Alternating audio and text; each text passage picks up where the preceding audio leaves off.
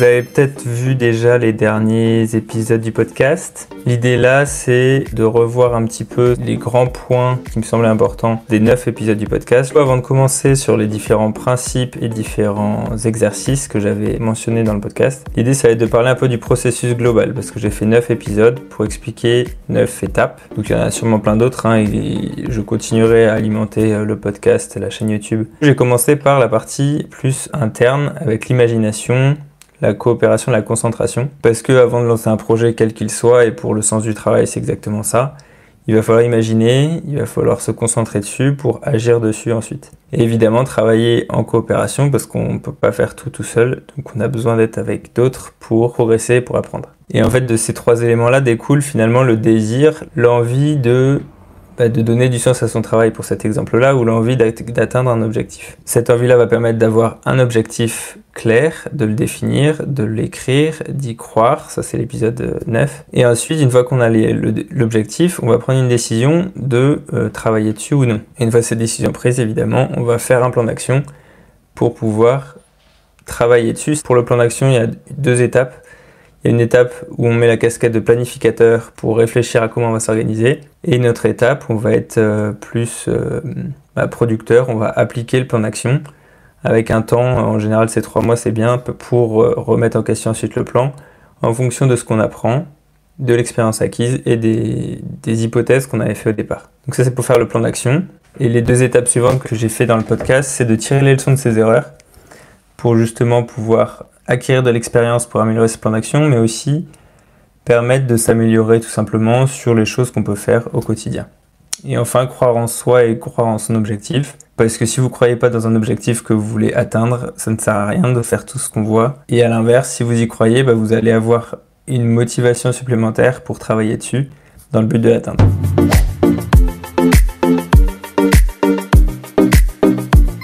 Pourquoi je vous parle de tout ça? J'ai décidé du coup en 2013 de travailler dans quelque chose qui avait du sens pour moi. J'ai mis 10 ans à y arriver, sans y penser tout le temps non plus. J'ai beaucoup lu, beaucoup appris et en fait, je souhaite à tout le monde de trouver, d'avoir un travail qu'il aime et dans lequel il a du sens, dans lequel il trouve du sens pour être épanoui parce que pour moi, le travail, on y passe beaucoup de temps forcément, alimente le sens qu'on peut trouver dans notre vie et vice versa.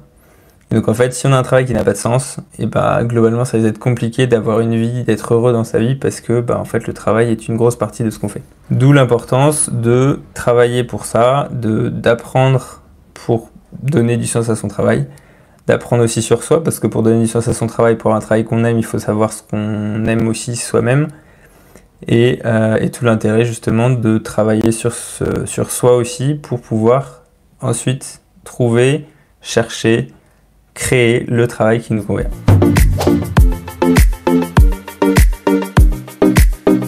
Donc maintenant on va passer aux différents exercices. Par rapport à l'imagination, il y a quatre moyens de donner du sens dans sa vie et dans son travail. C'est la cohérence, lien entre ce que vous faites, ce que vous êtes et ce que vous faites dans votre travail.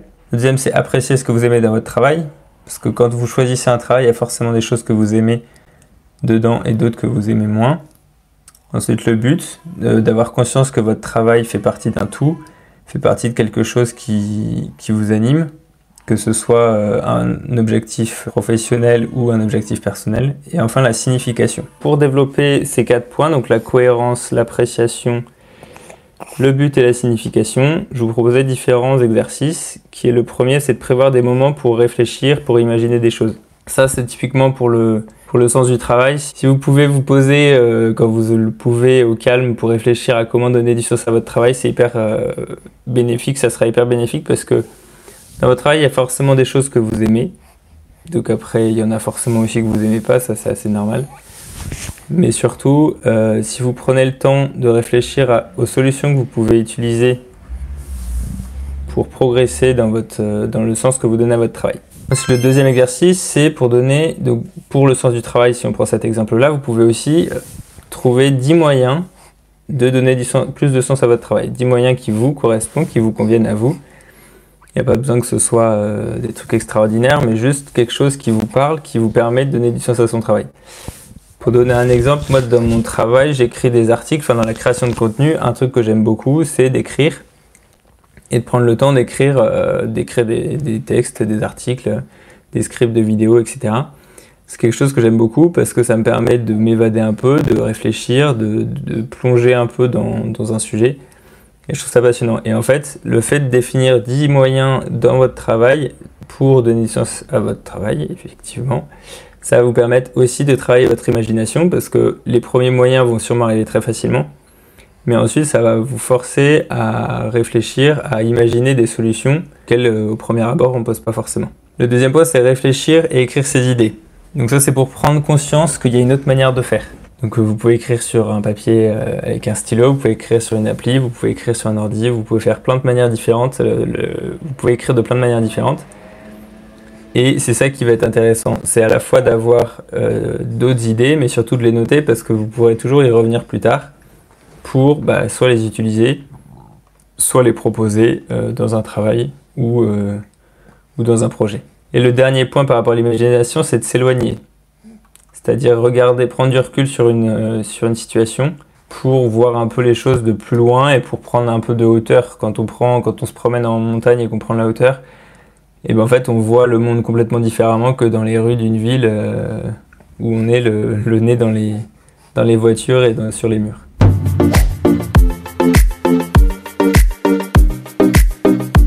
Se concentrer, donc il y a, moi je vous partage juste le processus que j'utilise pour me concentrer. Euh, si vous voulez aller plus loin dans les différents points que j'aborde, n'hésitez pas à aller voir soit sur YouTube, soit sur la plateforme de podcast euh, préférée les différents épisodes euh, dont je parle parce que c'est forcément ça va beaucoup plus loin et il y a beaucoup plus d'exemples aussi. Donc la première chose c'est d'effectuer une tâche claire à réaliser. moi c'est comme ça aussi que je fonctionne personnellement, c'est que plus je sais ce que j'ai à faire, plus c'est clair, plus facilement je vais m'y mettre et plus facilement je vais pouvoir travailler dessus. Ensuite, couper les distractions pour être bien concentré. Silence ou musique, moi je préfère mettre de la musique, euh, notamment quand j'écris. Plus vous allez euh, prévoir de temps pour faire quelque chose, plus vous allez en mettre. C'est quand vous regardez, enfin j'ai fait une présentation dans mon boulot et en fait je me rendais compte que le temps que j'avais prévu pour la préparer était trop long et du coup je mettais trop de temps à le faire. Et enfin, la dernière étape, c'est de savourer ce que vous avez fait et célébrer votre travail. Même les toutes petites choses, à partir du moment où vous avez planifié quelque chose, que vous l'avez réalisé, et eh ben top, bravo, vous avez atteint un objectif que vous êtes fixé. Ça c'est super important parce qu'on a tendance à le minimiser, mais en fait euh, chaque chose compte, chaque élément compte, et c'est important d'en prendre conscience.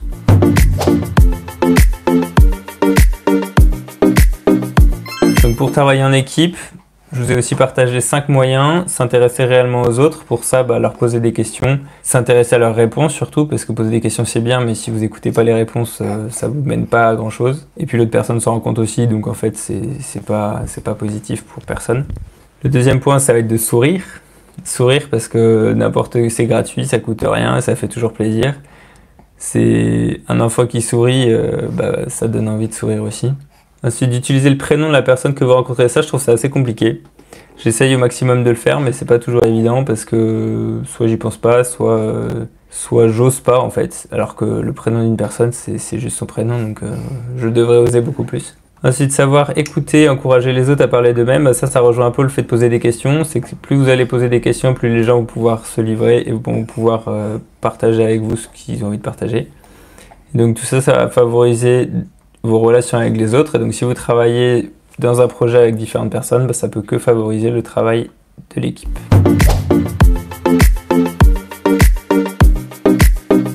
En lien avec le processus de tout à l'heure, là on est à l'étape du désir, où justement en mélangeant tout ça, en tout cas c'est comme ça que je l'avais vécu, j'avais un moment où en fait apprendre ça me permettait de progresser de progresser mais à un moment où il faut passer à l'action et agir avec ce qu'on ce a à ce moment là et donc euh, c'est un peu ça que je vois à travers euh, le désir d'agir et de réussir ou comment atteindre ses objectifs. Simplement, c'est que c'est un mélange de confiance dans votre objectif, de concentration, d'enthousiasme pour le fait de l'atteindre et de travailler dessus.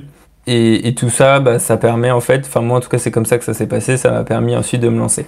Et à ça se combine la persévérance et l'obstination pour la réalisation de votre objectif. Si vous y croyez, ça va vous aider à, à continuer à travailler. Et la flexibilité parce que ça, j'en parle après dans le plan d'action, mais si vous avez un plan d'action que vous faites à un moment donné, et eh bien vous allez forcément le faire bouger, que ce soit parce qu'il y a euh, des choses que vous avez apprises et donc du coup ce que vous aviez prévu ne fonctionne plus, ou, euh, vous remettez en question parce que vous pouvez se tromper et, surtout on peut apprendre de, de son expérience.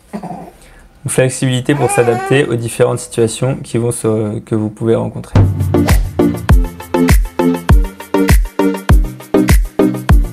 Donc après, j'ai parlé de qu'est-ce qu'un bon objectif. Donc là, pour moi, un bon objectif, il y a trois, trois composantes. Le premier, c'est qu'un bon objectif va vous mettre en mouvement, ça va vous donner envie de bouger. Ça va vous permettre d'apprendre en chemin et c'est un objectif dans lequel vous croyez. Donc ça, j'en ai un peu parlé avant. Et l'application de ça, c'est très concret, c'est de réfléchir à quel est le plus petit pas possible que vous pouvez faire aujourd'hui en lien avec votre projet. J'avais fait une vidéo là-dessus aussi. Le plus petit pas possible que tout le monde peut faire pour un projet, quel qu'il soit, quel qu'il soit, ça va être de euh, réfléchir, de faire des recherches. On peut tous lire des trucs sur euh, n'importe quel sujet sur Internet. Bah, faire des recherches, ça peut permettre de lever certains doutes ou certaines peurs qu'on peut avoir. Ensuite, le deuxième élément très concret, c'est de se dire qu'est-ce que vous avez déjà de fixer vos priorités quotidiennes, trois priorités de la journée, et pour les fixer, un truc que j'aime bien faire, moi, et qui me permet d'avoir des journées plutôt positives et plutôt encourageantes, c'est de se dire qu'est-ce que j'ai besoin de faire aujourd'hui pour être fier de moi ce soir? Ça peut être n'importe quoi, ça peut être par rapport à votre travail, par rapport à un projet à côté, par rapport à votre famille, par rapport à ce que vous voulez. Il y a trois choses, si je les ai faites, ma journée est réussie. Et si je les ai pas faites, et eh ben voilà. Et donc tout ça pourquoi? Pour être finalement fier de vous ce soir. Et en fait, plus vous allez répéter ça, plus vous allez être fier de vous chaque jour. Et en fait, c'est aussi un moyen de développer du sens dans votre vie et dans votre travail de manière globale. Troisième moyen, c'est d'apprendre chaque jour. Donc c'est un moyen simple d'apprendre, c'est un peu comme les, par rapport aux recherches, c'est de lire. Et deux autres moyens, de chercher, euh, un, de chercher des gens qui ont fait ce que vous voulez faire, parce que si d'autres l'ont fait, ça peut être pratique et intéressant de discuter avec eux pour savoir comment ils ont fait. Et le troisième point, c'est de sélectionner un indicateur sur lequel vous avez 100% de contrôle. Parce que si vous vous lancez dans un truc et vous n'avez pas de contrôle sur le moyen de mesurer si vous avez atteint votre objectif ou non, et bien finalement vous vous retrouvez dans une situation où bah, vous risquez de remettre la faute sur les autres si vous n'y arrivez pas.